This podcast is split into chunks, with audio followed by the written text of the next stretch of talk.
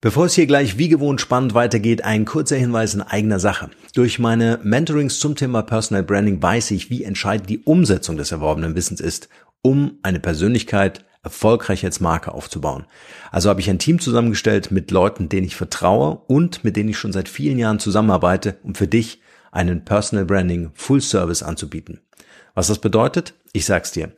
Wir bieten dir ab sofort das exklusive Personal Branding Mentoring mit mir an, erarbeiten für dich einen individuellen Masterplan entsprechend deiner finanziellen Möglichkeiten und erledigen die vollständige Umsetzung aller erforderlichen Maßnahmen. Auf diese Weise können wir den Erfolg deines Personal Brandings sogar garantieren. Du sparst dir damit eine Menge Zeit, hast Zugriff auf echtes Experten-Know-how und kannst sofort starten. Wenn das für dich als Einzelperson oder Unternehmen spannend ist, geh auf markenrebell.de slash personal-brand-mentoring. Den Link findest du natürlich in den Shownotes und buche gleich ein kostenfreies Vorabgespräch. Und nun viel Spaß mit der heutigen Podcast-Folge. Der Markenrebell Podcast. Spannende Interviews, wertvolle Strategien und provokante Botschaften für Führungskräfte und Unternehmer.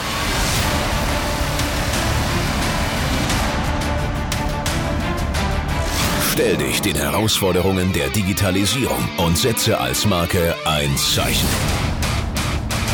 Von und mit Markenrebell Norman Müller. Monika, schön, dass du bei uns bist. Wir starten jetzt ganz äh, locker und flockig jetzt hier in diese Podcast-Folge. Erzähl uns doch mal, äh, wo du gerade bist.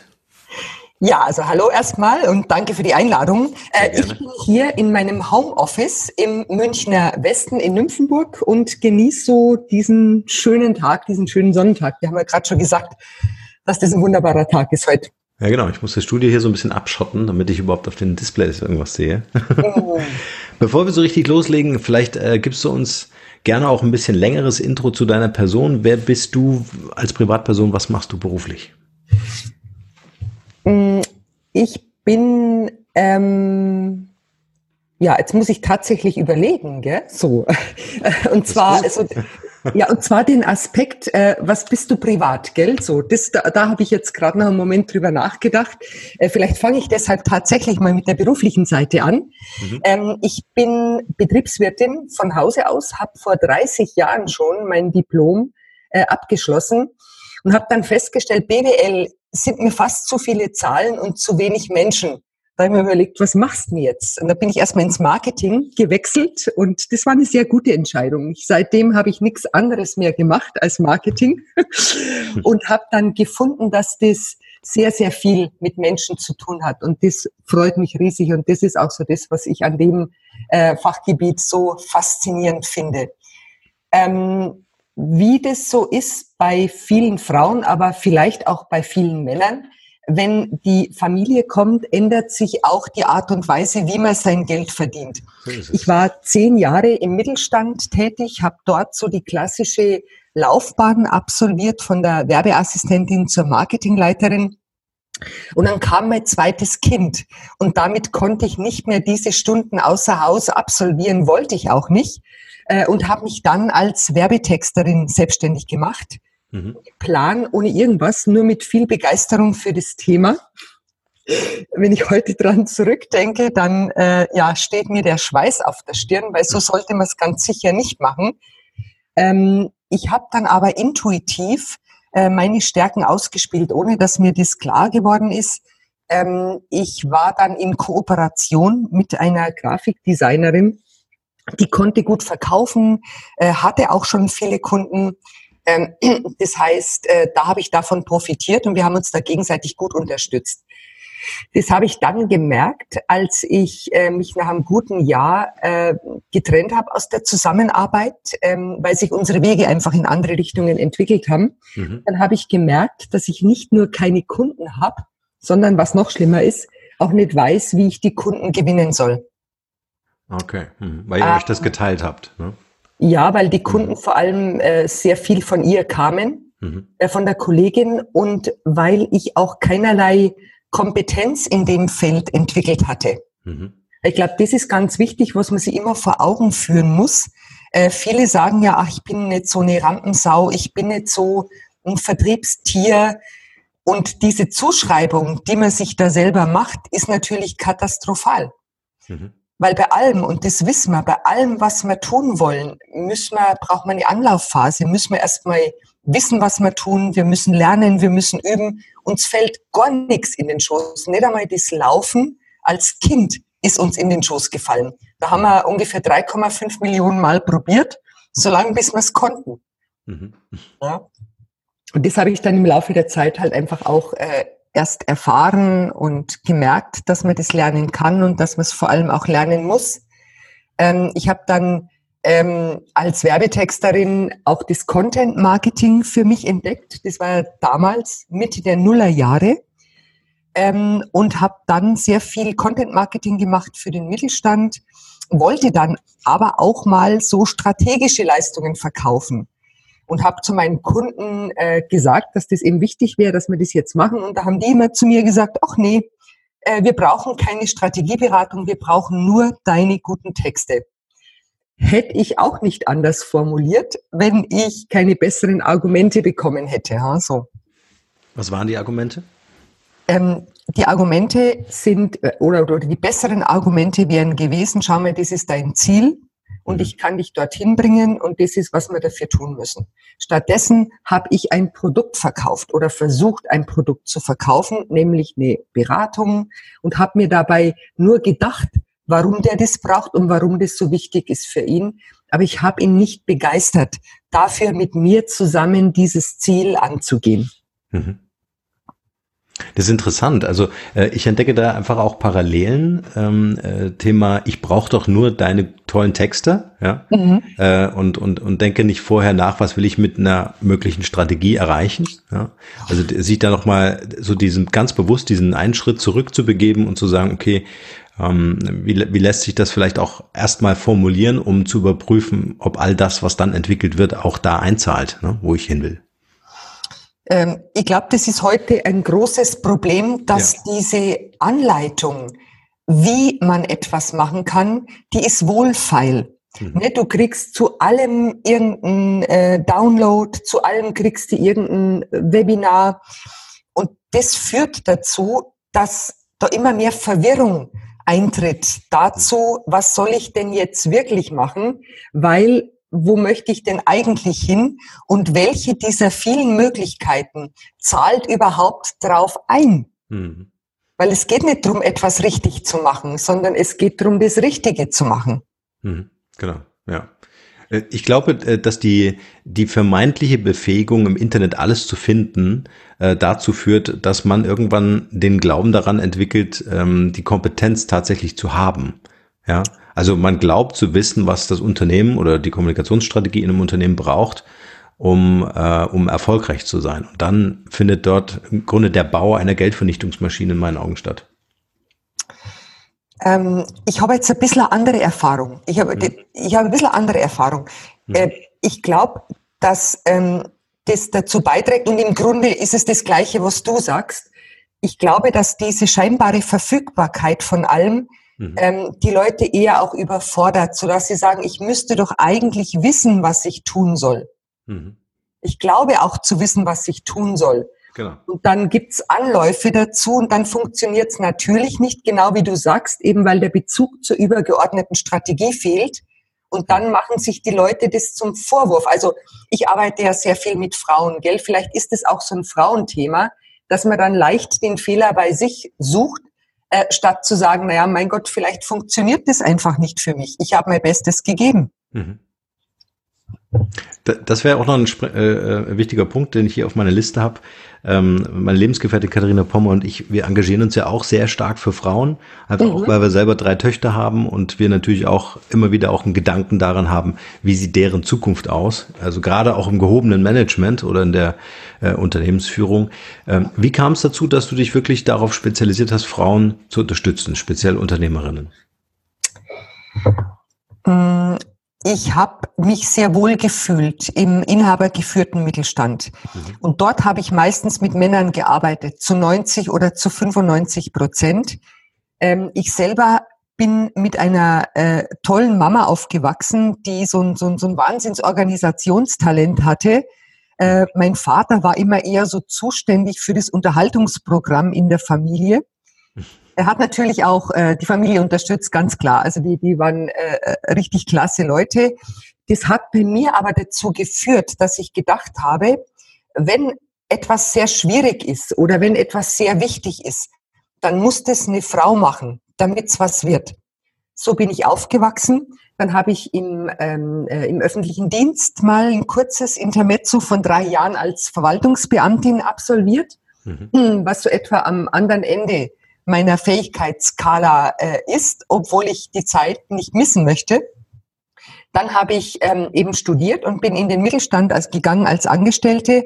Und auch im Mittelstand war es häufig so, dass Mann und Frau das Unternehmen geführt haben. Das heißt, ich bin bis in meine 30er hinein dem Eindruck unterlegen, dass ehrlicherweise Frauen doch ein bisschen die besseren äh, Leute sind, wenn es um wichtige Sachen geht. Mhm. Ähm, und habe dann erst festgestellt, dass selbstverständlich äh, Frauen benachteiligt sind, gerade in ähm, vielleicht noch männlich dominierten Strukturen. Das hat aber sich noch nicht ausgewirkt, so dass ich gedacht habe, da bin ich jetzt aufgerufen, irgendwas, irgendeine Mission zu haben oder Frauen zu retten oder so. Mhm. Ähm, dann gingen erstmal die zehn Jahre ins Land, äh, wo ich dann äh, sehr viel für den Mittelstand gemacht habe und sehr viel mit Männern gemacht habe. Und dann habe ich aber für mich gemerkt, ähm, dass es mir auch wichtig wird, in die Tiefe zu gehen, dass es mir nicht nur um höher, schneller weitergeht, obwohl ich ein sehr ehrgeiziger Mensch bin. Äh, mir ist es auch wichtig, mal zu gucken, warum mache ich denn diese Dinge? Wie wirkt sich das, was ich beruflich mache und im Geschäft mache, auf mich als Person aus? Wie kann ich Sinn stiften? Wie kann ich zur Gesellschaft beitragen?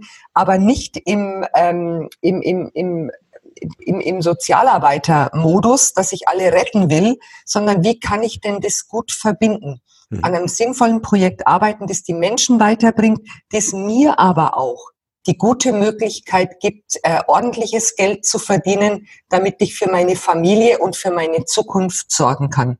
Mhm. Und dann habe ich gedacht, okay, da musst du bitte auch was machen von der Zielgruppe her, weil ich habe dann natürlich versucht, mit meinen männlichen Kunden darüber zu sprechen.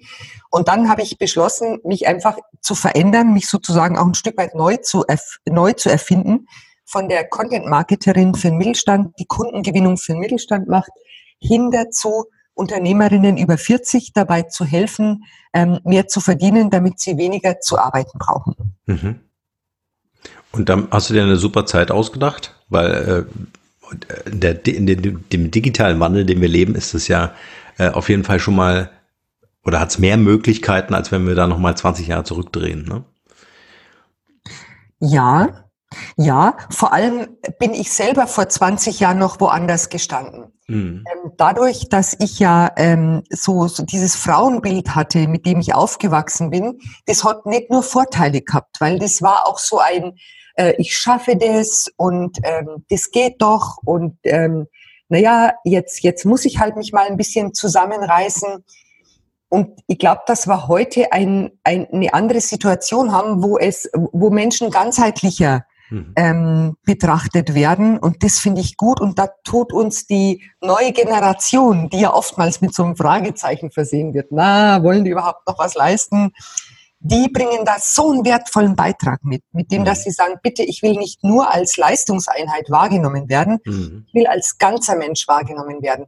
Ich habe als Mann einfach keinen Bock drauf, dass mich meine Kinder nur am Wochenende sehen und dass ich mich unter der Woche tot arbeite. Mhm. Ich habe als Frau keinen Bock drauf, äh, hier so eine, eine super Mutti zu sein, sondern bitte, wir wollen, dass wir leben können vom ersten bis zum letzten Tag und, und das erreichen, was wir uns vornehmen, aber nicht um jeden Preis, wie wir das vielleicht, also ich bin ein Kind aus den 60er Jahren, wie wir das vielleicht damals aufgesogen haben von unseren äh, Kriegsgenerationseltern, mhm. die einfach nochmal auch wieder andere Umgebungen hatten, als sie aus, aufgewachsen sind. Ja, schön, dass du das sagst. Also ich denke, äh, genau dieses Bewusstsein und auch die Bedürfnisse, die haben sich so dramatisch gedreht einfach auch. Äh, gerade wenn man so ähm, äh, die Männer und Frauen betrachtet. Äh, die Männer, genau wie du sagst, wollen auch ihre Kinder aufwachsen sehen. Frauen wollen auch nicht auf Karriere verzichten müssen. Und ich denke, auch heute ist das möglich.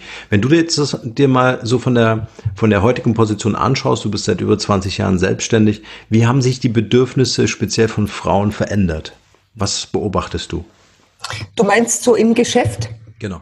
Mhm. Mm, ich glaube, das wiederum hat jetzt sehr viel mit dem digitalen Wandel zu tun, den du äh, schon äh, genannt hast. Ich glaube, dass wir diese breite äh, Vielfalt an ähm, Selbstständigen, an, an der Selbstständigkeit oder, oder wie vielfältig wir uns heute selbstständig betätigen können als Frauen und wie viele Frauen deshalb selbstständig sind, vielleicht auch übergeordnet, wie viele Leute Freelancer sind oder wie viele Leute sich aus dem ähm, klassischen Angestellten-Kontext verabschieden. Das wäre ohne die Digitalisierung nicht möglich gewesen. Das heißt, es hat sich mit Sicherheit verändert, weil Digitalisierung bedeutet Sichtbarkeit und das bedeutet, dass ich rausgehe. Das heißt, heute haben die Frauen viel mehr Verständnis dafür, dass sie sich zeigen müssen. Ähm, und ich glaube auch, dass sie mehr Anspruch haben an das, was sie tun. Also nicht nur äh, das Geld reinzubringen, sondern auch in einer gewissen, in, in einer gewissen Sinnhaftigkeit unterwegs zu sein. Mhm. Das sind die beiden wichtigsten äh, Bedürfnisse, die ich da sehe. Vielleicht auch noch das, aber bitte nicht alleine äh, werken, sondern ich möchte das entweder in Kooperation mit anderen tun oder ich möchte mich zumindest intensiv austauschen mit anderen. Früher, glaube ich, vor 20 Jahren, also früher, damals, mhm. kurz nach dem Krieg, ne, so, als wir nichts hatten. Ja. Ach, das ist immer so, so elend, wenn man über dies, wenn man so spricht drüber, wie das früher war. ja.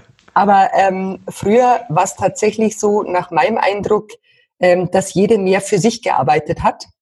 Ähm, ich habe so seit Mitte der Mitte der 90er Jahre äh, bin ich in Netzwerken, habe auch selber ein Unternehmerinnen-Netzwerk gegründet und habe beobachtet, wie, welche Bedeutung Netzwerke haben, was natürlich nochmal äh, unter ein Turbo gesetzt wird, jetzt durchs Internet. Ich war, ich glaube, 1996 auf meiner allerersten Netzwerkveranstaltung in München, damals bei der Monika Schedin und dem Women's Business Club und war sofort total angefixt und habe mir gedacht, das brauchen wir, dieses gemeinsam voranschreiten, jede in eigener Verantwortung, aber eben gemeinsam, so dass wir uns da unterstützen können. Ja, super wichtiger. Netzwerke ist ja der Hebel schlechthin. Also äh, wenn ich mir allein den Podcast jetzt hier anschaue, wie der hilft, Netzwerke weiter auszubauen ähm, äh, und Kontakte zu knüpfen, einfach auch, dann ist das schon eine richtig äh, wertvolle Geschichte. Ähm, was ich dich äh, gern fragen möchte, ist, ähm, wer oder, oder äh, mit welchen Themen, also was ist die tatsächliche Nachfrage, mit welchen Themen kommen die Frauen zu dir? Was ist so das Dringlichste? Zwei Aufgabenstellungen, die auf mich zukommen.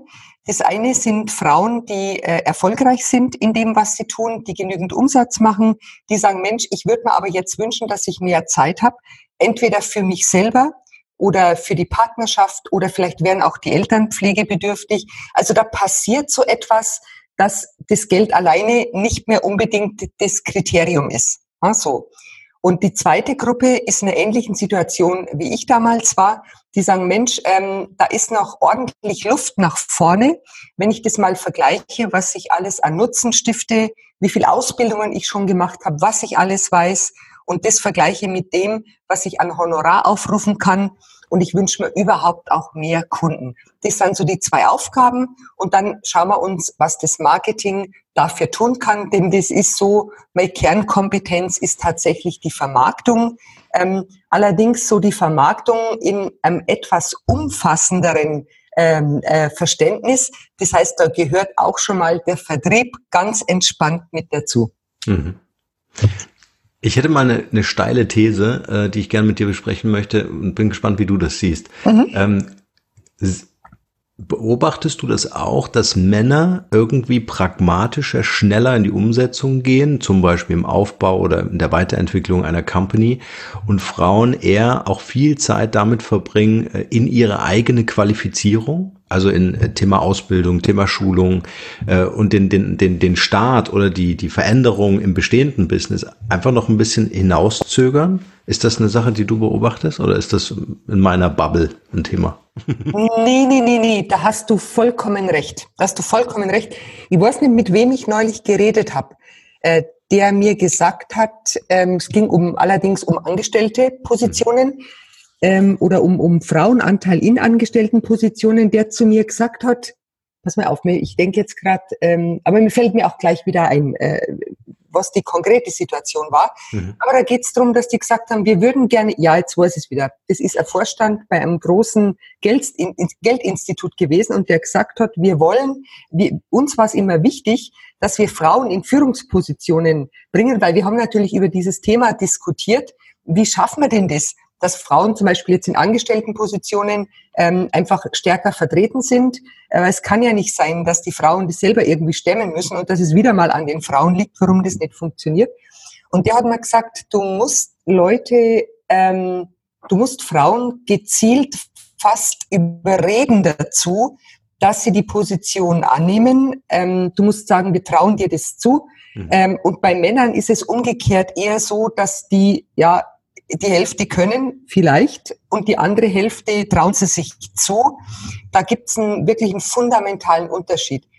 Ich sage mal, wenn es im Angestelltenbereich, da geht es nicht um alles oder nichts. Da geht es um mehr Geld, um mehr Macht, um mehr Einfluss. Also nicht um entscheidende Themen, außer es ist einem wichtig. Mhm. Aber wenn es um die selbstständige Tätigkeit geht, dann entscheidet sowas über Erfolg oder Misserfolg. Oder ja. anders gesagt, wir Frauen können uns es nicht leisten, nochmal eine Ausbildung zu machen.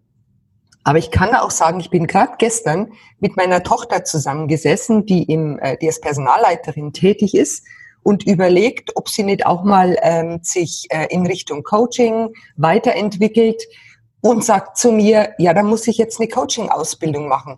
Mhm. Und ich hatte so das Gefühl, die hat 20 Jahre überhaupt nicht mitgekriegt, was ich mache oder warum ich immer sage, bitte vermarktet euch zuerst und ja. dann macht noch eine Ausbildung.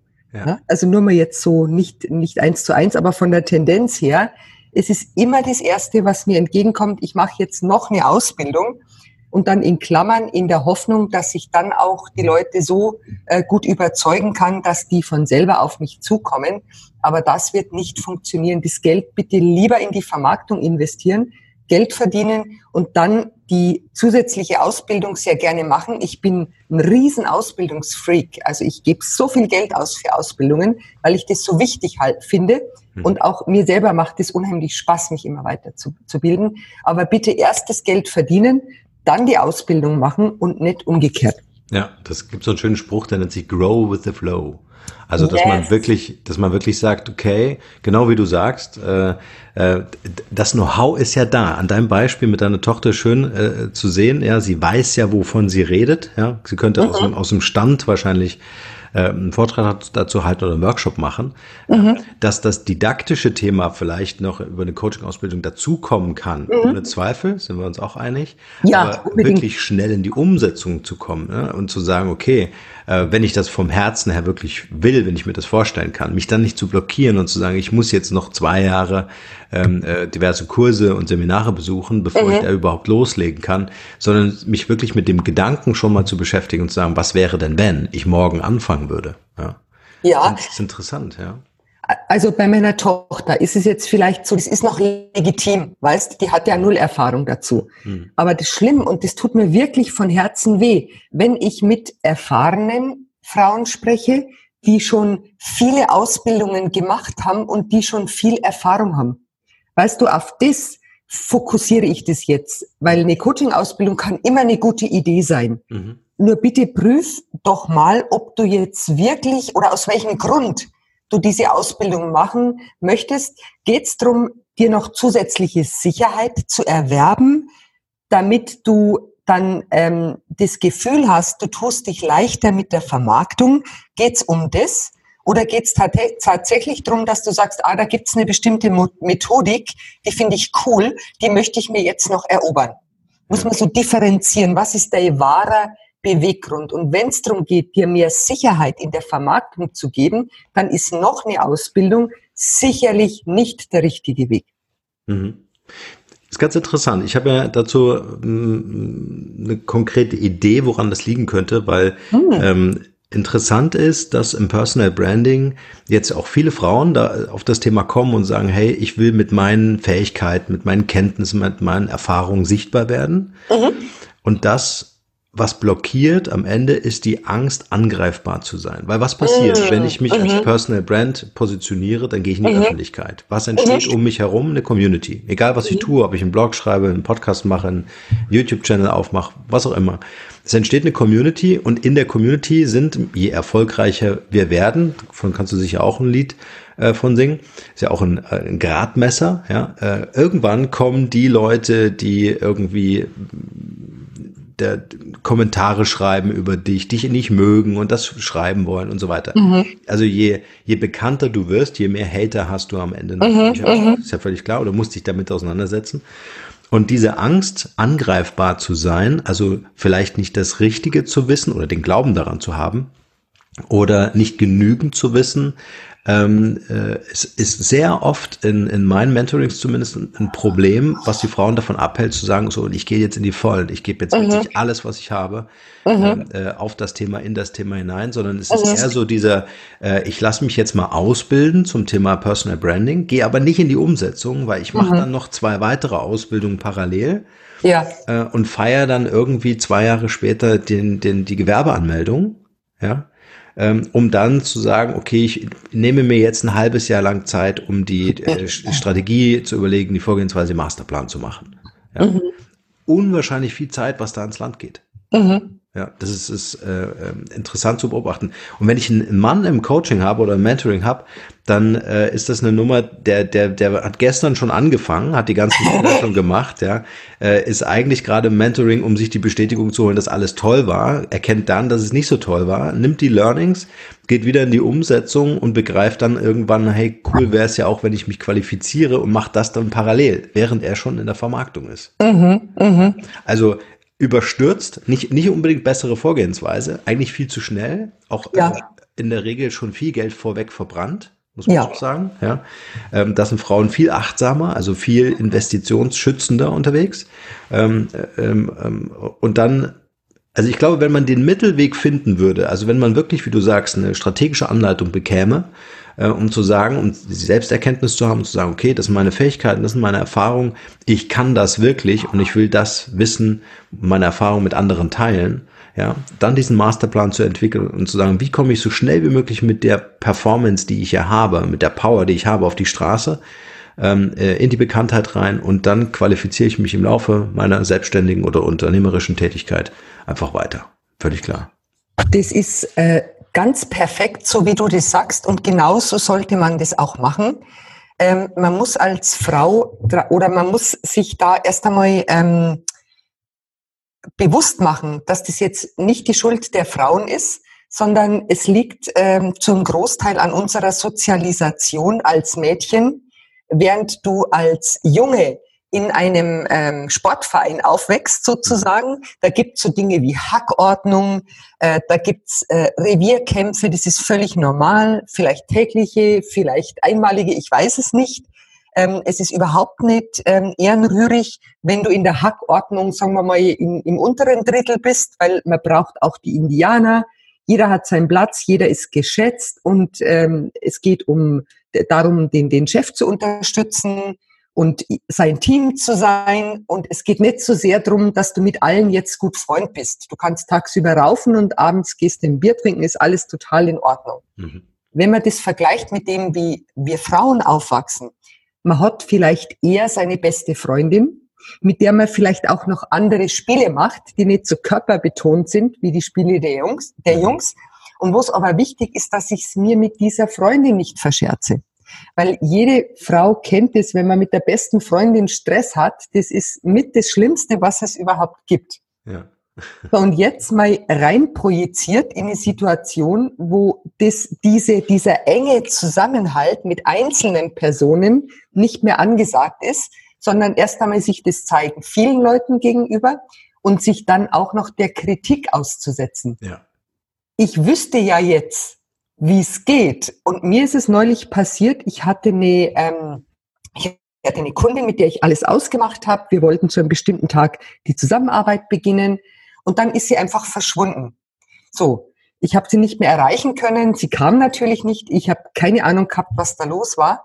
Und das Ganze hat damit geendet, dass sie mir auf meiner Facebook-Gruppe, äh, auf meiner, auf meiner Facebook-Page eine Ein-Sterne-Bewertung hinterlassen hat. Und mich hat das jetzt so, wie soll ich sagen, das hat mich so geschockt, mhm. dass ich da jetzt äh, äh, ganz lang gar nicht damit umgehen konnte. Ich habe dann sogar die Seite aus dem, äh, aus dem Netz genommen. Gut, das hat noch andere Gründe auch gehabt, aber das war on top noch so das, mhm. ähm, wo ich doch eigentlich hätte hergehen sollen. Und weil man kann ja niemand outen, gell? Ich weiß ja, warum das so war. Und das werde ich sicherlich nicht outen. Ähm, aber ich kann sagen, ähm, dass ich das jetzt, wie ich das finde, dass ich jetzt nicht nur, ähm, dass sie sich nicht nur so aus der zusammen, dass sie mich nicht nur geghostet hat, sondern jetzt auch noch diese Bewertung schreibt. Wie schlimm ich das finde, weil das passiert ja allen, dass mhm. sie schlechtes Feedback kriegen. Logisch, man kann nicht, alle Kunden können nicht glücklich sein und da war es ja noch nicht einmal eine Kundin. Mhm. Ähm, das heißt, wir müssen damit einfach umgehen und das mittlerweile sehe ich das so, das kann einfach nicht sein, dass man äh, nur äh, glorreiches Feedback hat, obwohl man sich's wünscht, sondern das ist eher so die Frage, wie geht man damit um, mit mhm. diesem Feedback. Mhm. Ist auch schön, weil es ein offener Dialog ist. Ja? Ähm, es gibt ja den, diesen schönen Satz, ähm, Personal Branding ist äh, im Grunde das, was die Leute über dich sagen, wenn du nicht im Raum bist. Mhm, mhm. Du? Sehr schön. Das, das, das bedeutet, dadurch, dass du sichtbar bist und die Kanäle anbietest wie Facebook und so weiter, ja, also für eine offene Diskussion, dann kannst du natürlich auch hergehen und darauf reagieren. Ja, mhm. ähm, wir hatten auch äh, unlängst äh, so einen Fall, äh, da war sogar wurde sogar ein öffentliches Video gemacht, ja, ähm, äh, und und äh, die Community meinte so macht macht doch auch noch ein Video dazu. Ja, mhm. ähm, da ging es um meine Lebensgefährtin Katharina. Mhm. Ähm, und äh, wir haben gesagt, na auf keinen Fall. Ja, was wollen wir denn machen? Wir wollen doch kein Battle machen, sondern wir haben eine Podcast-Folge gemacht dazu, völlig anonymisiert, also haben nicht gesagt, um wen es da geht oder um welche Situation. Und dann äh, haben wir über äh, Mut gesprochen, wir haben über Chancen und auch Risiken in der, in der öffentlichen Wahrnehmung, also wenn du als Persönlichkeit in die Öffentlichkeit rausgehst, ja. Äh, weil das sind natürlich Themen, wenn du dich so als Marke aufbaust, die erzählt dir ja keiner alle sagen ja, ist ja alles toll, super erfolgreich und so weiter, aber die wenigsten konfrontieren dich schon vorab mit der Idee, äh, was passiert eigentlich, wenn da einer irgendwas über dich erzählt im Netz? Wie reagierst du darauf? Ja? Mhm.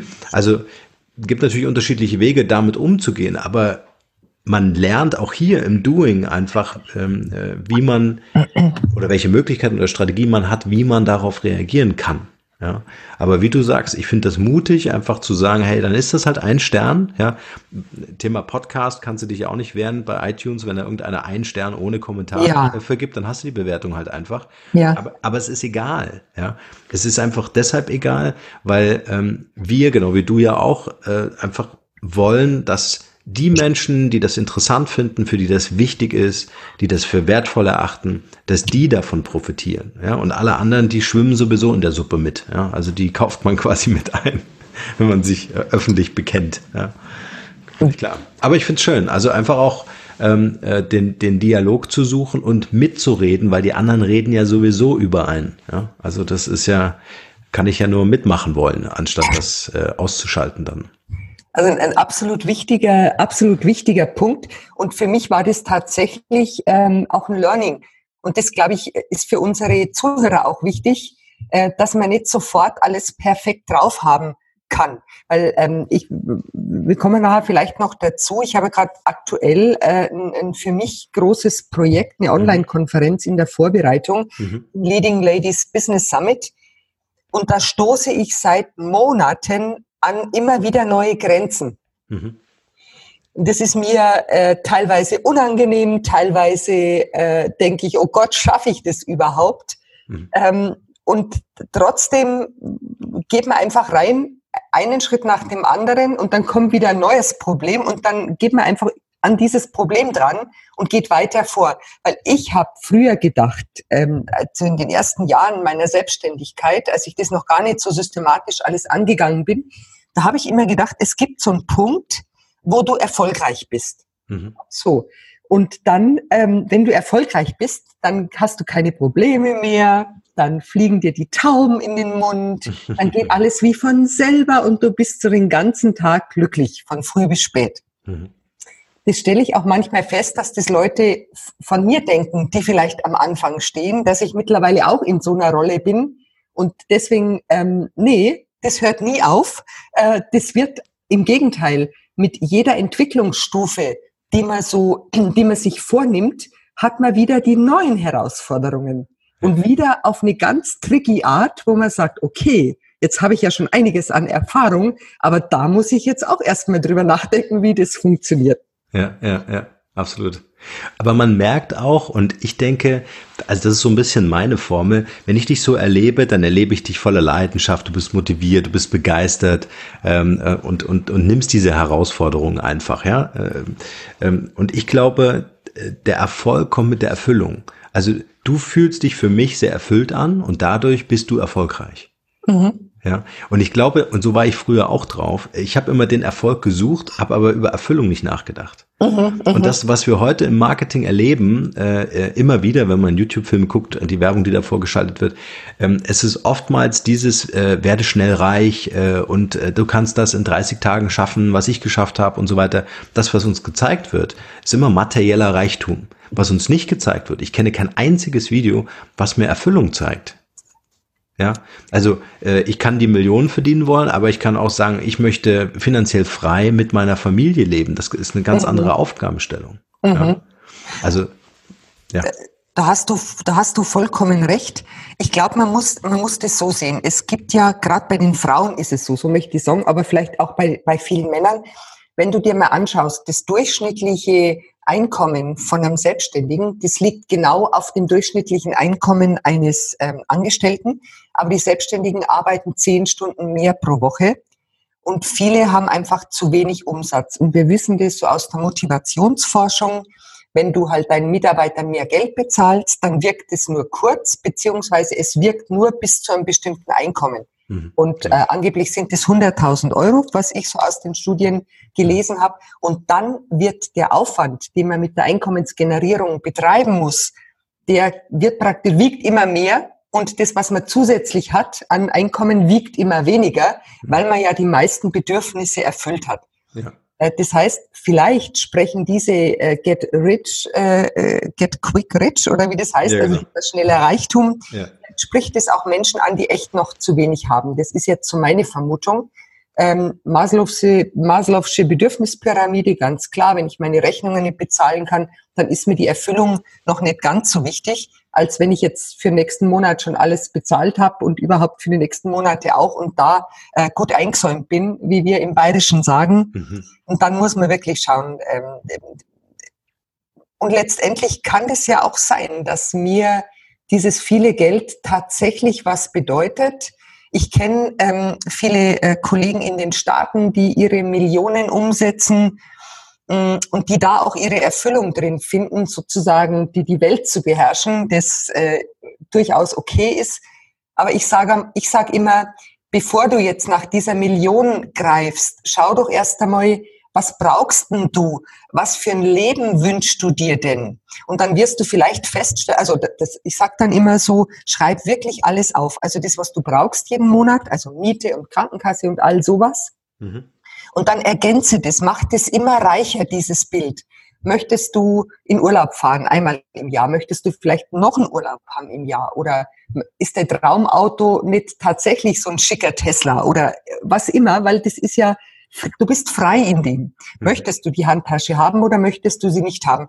Und dann übersetze ich meine Wünsche, sofern sie in Geld zu übersetzen sind. Vielleicht musst du bei manchem auch oder darfst du bei manchem auch null auf das Preisschild schreiben, ja. Mhm. Und dann äh, geht es immer weiter so, wie weit deine Vorstellung reicht. Und dann gehst du von oben nach unten nochmal und schreibst dazu, wie viel Umsatz du machen musst jeden Monat oder wie viel Rohertrag du erwirtschaften möchtest und dann weißt du, dann kommst du, wenn du diese Liste durchgehst, kommst du an einen Punkt, wo du sagst, jetzt ist erstmal genug. Mhm. Da weiß ich schon, ach ja, da. Oder je nachdem, wo du halt auch startest, ob du schon gute Umsätze hast und noch mehr haben möchtest oder ob du einfach noch nicht genug hast. Schau mal dies, diesen, diesen, diesen, ähm, äh, diese Welle oder diese Liste durch und dann hast du dein nächstes Umsatzziel. Und dann schau doch bitte erstmal, dass du das nachhaltig erreichst. Was ich fast am schlimmsten finde in der aktuellen äh, Werbelandschaft, sind die, die so sehr viel und sehr schnell, äh, die sagen so, meine Kunden haben dann 30.000 Euro Umsatz oder so. Mhm. Das ist nicht so besonders schwer. Schwer wird's dann, wenn du die nächste Welle an Produkten baust wenn du über die Zeit deine Performance im mhm. Vertrieb halten möchtest. Mhm. Das wird interessant. Also lieber ein, ein, ein, ein realistisches Ziel sich setzen, also das vielleicht noch nicht funkelt und strahlt, aber dir zum Ziel setzen, das nachhaltig zu generieren, dir deine Vermarktungs- und Vertriebsstrukturen so zu bauen, dass du quasi das Nötigste tust für dieses Ziel und dann erstmal einen Schritt zurücktreten und sagen, okay, habe ich den Bock da noch mehr zu machen? pitzelt's britzelt's mich innerlich? Mhm. Oder gibt's vielleicht auch mal wieder was anderes als das Business, um das ich mich kümmern sollte? Mhm. Ist interessant, auch der, der Kraftaufwand. Ne? Ich habe es gerade so im Kopf verglichen mit äh, äh, Schnellkraftsportlern und Ausdauersportlern. Das, was du mhm. ansprichst, äh, ist diese kontinuierliche Performance zu bringen über die Jahre hinweg. Ich meine, du machst das seit über 20 Jahren, du bist das beste Beispiel. Ähm, ist im Grunde mhm. der Marathonlauf. Ja? Äh, die, die Schnellkraft, äh, mal schnell über, irgendwo drüber zu springen über irgendeine Hürde, ist mhm. wahrscheinlich gar nicht so sehr das Problem. Ja, also kurzfristig auch viel Umsatz zu machen, ist, ist sicher nicht das Thema, aber das kontinuierlich zu machen, um darauf was aufzubauen, um den Rohstoff Geld tatsächlich ähm, äh, auch langfristig planbar einsetzen zu können. Das mhm, ist, mhm. ja absolut. Was war denn so, wenn du, wenn du jetzt mal so die letzten 20 Jahre zurückblickst, was war so für dich dein Erfolgshebel? Was war das, was du gemacht hast, wo du gesagt hast, ab diesem Moment ging das kontinuierlich Step by Step? Gab's das? Äh, ja, das gab's. Da gab's wirklich eine Situation, die für mich alles verändert hat. Ähm, ich habe ja schon, als ich das mal verstanden habe, dass man sich fortbilden muss im Marketing, dass man Begleitung braucht, dass man das wirklich auch lernen muss auf eine strukturierte Art und Weise. Seitdem habe ich mich ja auch äh, fortgebildet, so wie das viele andere auch machen, Kurse gemacht und so weiter.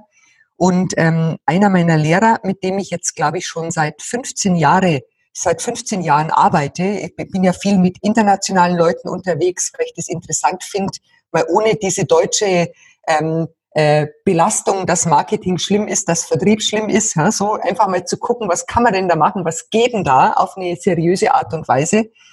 Und ähm, der, äh, und dann, genau, und dann war ich ähm, auf der I Love Marketing Konferenz 2012, glaube ich, war das, in äh, Phoenix. Joe Polish und Dean Jackson äh, sind auch meine Lehrer. Coole Sachen, einfach mal äh, äh, googeln. Die zwei machen tolle Sachen. Den I Love Marketing Podcast zum Beispiel. Und die haben eine Konferenz gemacht, haben sie dann nicht mehr gemacht, weil es wahrscheinlich zu aufwendig war. Mhm. Und äh, einer meiner Lehrer, der, der Ed Dale aus Australien, der war dort auf dieser Konferenz und hat dort ähm, eben einen Vortrag gehalten und hat am Tag vorher sich mit seinen Leuten zum Mastermind getroffen. Und dann hat er gesagt, ich versteigere einen Platz in diesem Mastermind mit meinen, äh, mit meinen Pauls, mit meinen engen Homies. Und dann habe ich ihm geschrieben, habe alles zusammengekratzt, was ich da noch hatte, nachdem ich mir da alle anderen Sachen gekauft habe, wie Flug und Hotel. Und habe gesagt, so viel kann ich dir nicht anbieten. 500 Dollar äh, sind das, was ich dir anbieten kann. Und dann bin ich am nächsten Morgen aufgestanden und habe die E-Mails, in E-Mails reingeguckt und dann stand da Come to Phoenix. Sehr cool. Wow, das war die geilste äh, Betreffzeile, die ich jemals gelesen habe in meinem Leben. Und dann bin ich dahin und man muss ja immer vorsichtig sein. In Amerika, das weißt du ja, da heißt es auch mal Private Mastermind, äh, da sitzen da mal 300 Leute. Kann ja auch passieren. Ja, genau. Äh, und dann waren wir schon in so einem kleinen Besprechungsraum, weißt du, so Tisch und Stühle füllt alles aus. Da war ich schon mal sehr angetan. Dann habe ich die kennengelernt, dann waren da auch drei Leute dabei, deren Pod, der nicht Podcast hat man damals noch nicht so, deren E-Mails ich gelesen habe. Ha, so. Und da war ich mir gar nicht sicher, ob es die Leute überhaupt gibt in echt. War so. Aber schon, gab es in echt. Und da war das Format äh, sehr zünftig. Du hast äh, eine, eine Herausforderung geschildert, dann haben die anderen Teilnehmer zwei Minuten Zeit bekommen, ihre Lösungen für dein Problem so zu brainstormen auf ihrem Platz. Und dann im nächsten Schritt ging es an ein Whiteboard und da hat dann jeder seine drei, vier, fünf oder, oder zehn Lösungen aufgeschrieben für dein mhm. Problem einer nach dem anderen. Und dann gab's halt so äh, bunte Klebepunkte und die konnte man dann, hat man sich alles nochmal durchgelesen und dachte, ah, der Martin hat da auch eine tolle Idee, da äh, pick ich das nochmal an, das, was der Norman da sagt, das finde ich auch nochmal ganz spannend. Und dann entstand so eine Wolke eine Wolke, also manche Ideen hatten viele Punkte, war eine größere Wolke, andere Ideen hat dann am Schluss keiner mehr gut gefunden. Und das war eine, eine coole Sache, so die Schwarmintelligenz auch ja, zu leben. Ja, ja, ja, sehr cool. Dann ging's los. Das war aber nur so das Setting. Aber der, der, der, der entscheidende Punkt kam dann, als ein ganz bekannter Online-Marketer gesagt hat, okay Leute, wir haben kürzlich einen Launch gemacht und wir sind komplett abgeschmiert damit. Mhm. Und das war für mich so ein, ein äh, Moment of Truth, so ein wirklich lebensverändernder Punkt, weil ich damals tatsächlich die Idee hatte, wer so erfolgreich ist, der weiß alles, der kennt alles. Ich hatte mich irre gefreut auf diesen, auf dieses Mastermind, weil ich dachte, jetzt, jetzt erfahre ich so äh, das goldene Vlies oder die, die, die, die, die Silver Bullet, das, die Weisheit kommt jetzt, das, was ich überhaupt noch nie wusste. Und dann habe ich in Zukunft, mache ich nie wieder ein Problem, äh, mache ich nie wieder einen Fehler in meinem Marketing. Und das Erste, was ich höre, ist, dass einer, von dem ich dachte, der kann mir sagen, wie das geht, der sagte, wir sind total abgeschmiert. Da bin ich echt vom Stuhl gefallen und ich war wirklich paar, paar Wochen hinterher, war ich richtig deprimiert, weil ich ja, es gab das nicht, was ich dachte, bis ich verstanden habe, ich habe was viel Größeres geschenkt bekommen, nämlich äh, das Wissen, dass ich, wenn ich große Themen angehe, dass ich bereit sein muss zu scheitern.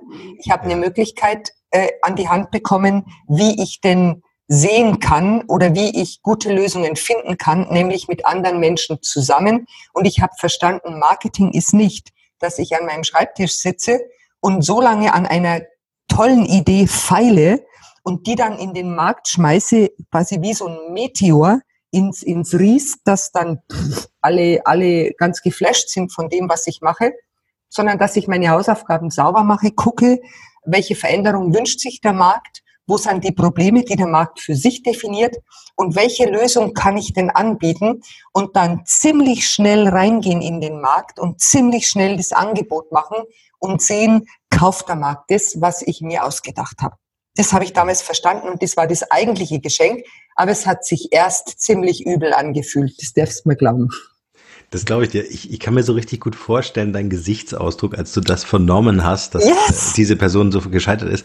Weil, das muss man ja wissen, die Amerikaner, für die ist das eine Auszeichnung. Also jedes Startup, jeder Unternehmer, der was auf sich hält, ist in Amerika, hat schon eine, eine, eine Insolvenz hinter sich oder hat irgendein oh. Unternehmen an die Wand gefahren.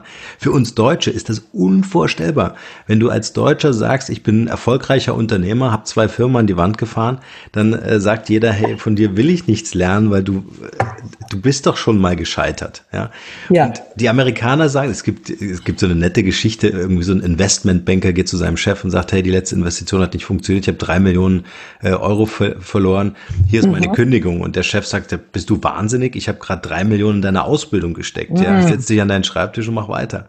Und dieses genau so. Mindset in Deutschland äh, in die Köpfe reinzubringen, ist äh, sehr interessant. Also da überwiegt sehr stark die Angst, die uns blockiert, diese Performance, diese Agilität, äh, äh, die wir bei den Amerikanern sehen, äh, überhaupt mhm. herzustellen. Ja? Also das mhm. wirklich äh, hinzugehen. Wir sitzen eher so, wie du gerade äh, schön gesagt hast, in unserem, in, an unserem Schreibtisch und schleifen alleine die Idee, bis sie so klein geworden ist, dass wir gar keine Lust mhm. mehr drauf haben. Ja. ja. Aber genau, sich mit anderen zu verbinden, Mentoren zu suchen, ist super cool und natürlich eine Mastermind. Das ist natürlich das Nonplusultra, wenn man sich da ein paar Leute zusammensucht, ähm, die äh, die da schon unterwegs sind. Ich gucke gerade so ein bisschen auf die Uhr, Monika. Mhm. Äh, vor der QA-Session, die wir gleich machen, äh, stelle ich immer die Frage, äh, gibt es gerade, ich glaube, du hast es schon durchklingen lassen, so ein Passion Project, was du gerne gerade aktuell so mit ganzem Herz, mit deiner ganzen Leidenschaft und Kraft äh, voranbringen möchtest?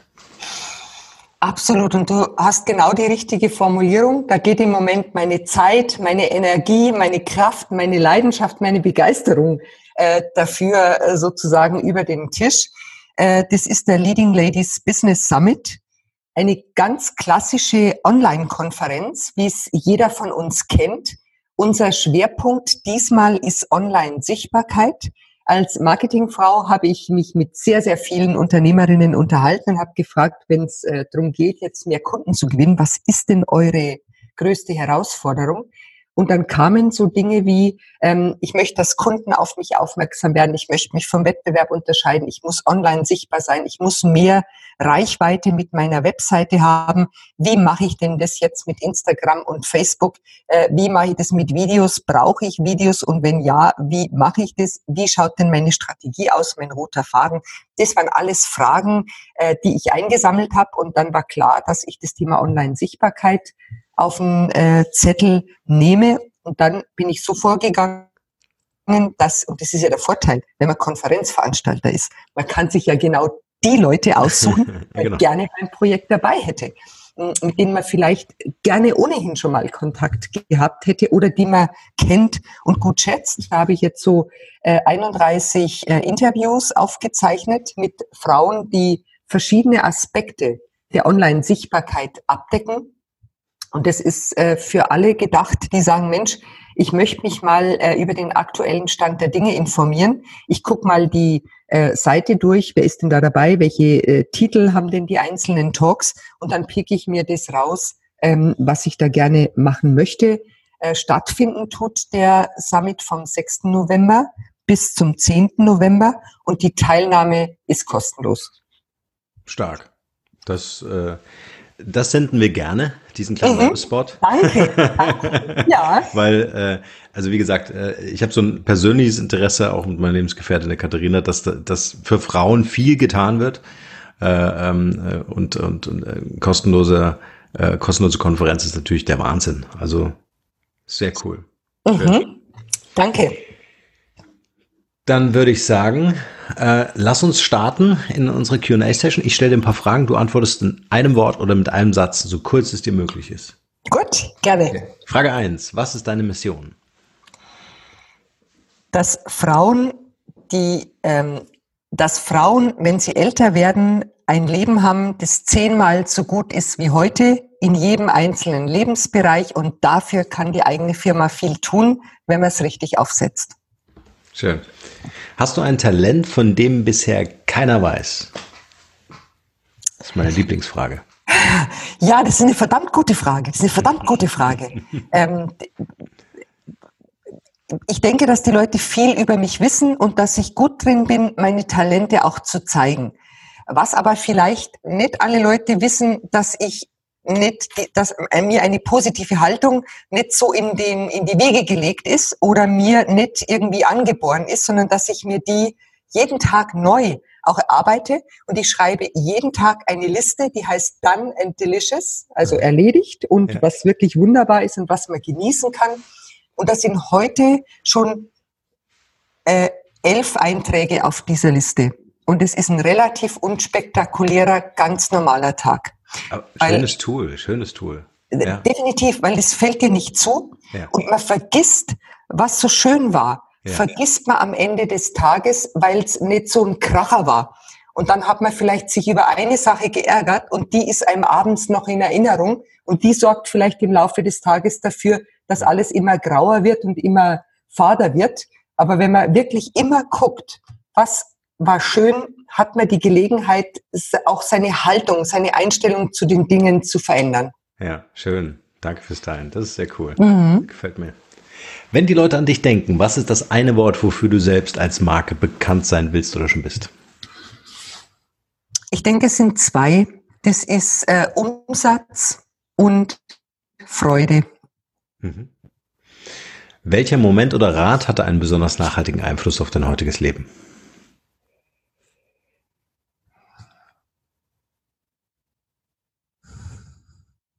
Ich glaube, das war der Einfluss, dass ich äh, nach Amerika gefahren bin mhm. und mit vielen Leuten äh, ehrliche Gespräche geführt habe, dass ich hinter viele Kulissen blicken kann, dass so viele Leute mit mir geteilt haben, mit welchen Herausforderungen sie kämpfen.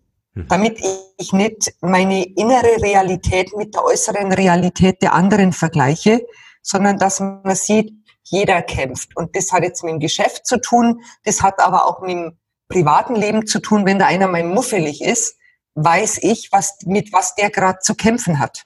Ha, mhm. so.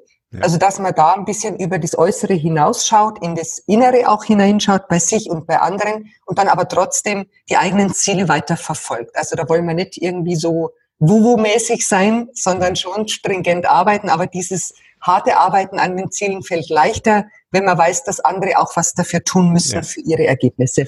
Man ist nicht allein, genau. Ja. Was ist das Wertvollste, was wir von dir lernen können? Seinem Herzen zu folgen, dafür hart zu arbeiten und sich dabei Hilfe zu holen. Mhm. Kannst du uns drei Internetressourcen oder Mobile Apps empfehlen, die du selbst verwendest? Äh, ja, ich mag Feedly total gern, also F-E-E-D-L-Y. Da kann man sich auf dem Handy einen super Newsfeed aus verschiedenen Blogs einrichten. Das finde ich ganz gut, um einen Überblick zu haben. Dann äh, liebe ich, das habe ich jetzt, glaube ich, heuer erst entdeckt oder letztes Jahr, Script, äh, scribd.com. Das ist eine App fürs, ähm, fürs Handy, ist so ein bisschen wie Blinkist, aber viel umfangreicher. Das heißt, da kann ich Audios lesen, da kann ich Bücher lesen, lesen, da kann ich Dokumente lesen. Und ich habe früher also wirklich im vierstelligen Bereich jedes Jahr bei Amazon Bücher gekauft. Und ähm, ich mache das jetzt nicht mehr. Das kostet acht Euro im Monat oder neun Euro. Und du kannst auch, ähm, also ist für Leute interessant, die viel englischsprachige Business, Persönlichkeits- Produktivitätsliteratur lesen wollen. Mhm. Du findest nicht den allerletzten heißen Scheiß dort, aber so das, was du klassischerweise auf die 100 Bücher des Jahres auf der Liste findest, das kannst du dort lesen. Ich lese das dann immer durch. Wenn ich es gut finde, kaufe ich mir das Buch. Also richtig das gedruckte Buch. Aber es ist eine gute, gute Möglichkeit, um da, ähm, äh, wie soll ich sagen, um, um sich dann Überblick zu verschaffen. Ist das eine gute Idee, mit der ich mich näher beschäftigen möchte? Mhm. Da sind wir gleich bei der Buchempfehlung. Was wäre so dein Buch, was du uns empfehlen könntest, was für dich einen großen Mehrwert hätte, hatte? Das ist ganz schwierig dieses eine Buch, ich glaube, dass es, vielleicht ist es dieses Pitch Anything vom Owen, äh, Owen Clough, glaube ich, K-L-A-F-F, Owen Clough, wenn ich jetzt richtig bin, aber Pitch Anything ähm, hat mir sehr geholfen zu verstehen, dass es nichts nützt, mit einer gut durchdachten Neocortex-Strategie also mit dem Kopfchen da an die Leute mhm. ranzugehen, weil die Aufnahme von jeglicher Information übers Reptilienhirn läuft. Mhm. Und dort muss es einfach attraktiv und ähm, nicht gefährlich sein, was da kommt. Und wir müssen unsere Botschaft aufs Reptilienhirn abstellen, nicht auf diese durchdachten, hirnigen Argumente. Mhm. Sehr cool. Pack mal mit in die Show Notes natürlich. Ähm, welche drei Interviewgäste könntest du diesem oder würdest du gerne hier im Magrebell Podcast gern selbst mal hören? Wen kannst du uns empfehlen? Mm. Also ehrlicherweise ähm, geht da jetzt so viel durch meinen Kopf, weil ich gerade für meinen eigenen äh, Summit Gäste ausgewählt habe. Dann habe ich Gäste ausgewählt äh, schon für den nächsten Summit, der im Mai stattfinden wird. Und da, da wäre es jetzt fast ähm, schwierig, da einzelne Persönlichkeiten zu nennen. Ähm, ich, ich kann, die Frage über, überfordert mich im Moment. Okay. Ehrlich, schickst mir einfach eine E-Mail. Gerne, ganz gerne. genau. Okay. Monika, wir sind am Ende unseres Gesprächs angekommen. Ich würde gerne das Schluss für dir belassen mit der letzten Frage. Was ist dein bester Tipp für ein glückliches und erfülltes Leben? zu verstehen, dass das nicht vom Himmel fällt, dieses glückliche Leben, sondern dass man sich vorher überlegen muss, wo möchte ich denn hin? Und das, was ich vorher gesagt habe, diese Übung dann in Delicious, dass ich wirklich jeden Tag äh, daran arbeite und den Blick schärfe für das, was mich freut. Auf meiner Küchenuhr steht ein Spruch, ich habe mir das Teil vor Jahren aus Ibiza mitgebracht. Da steht drauf, Glück ist keine, ist, ist kein Ziel, sondern Glück ist eine Art zu leben. Schön. Das lassen wir genauso stehen. Vielen Dank, Monika, für dieses sympathische Gespräch. Danke, ich danke dir für die Einladung. Gerne. Ciao. Tschüss.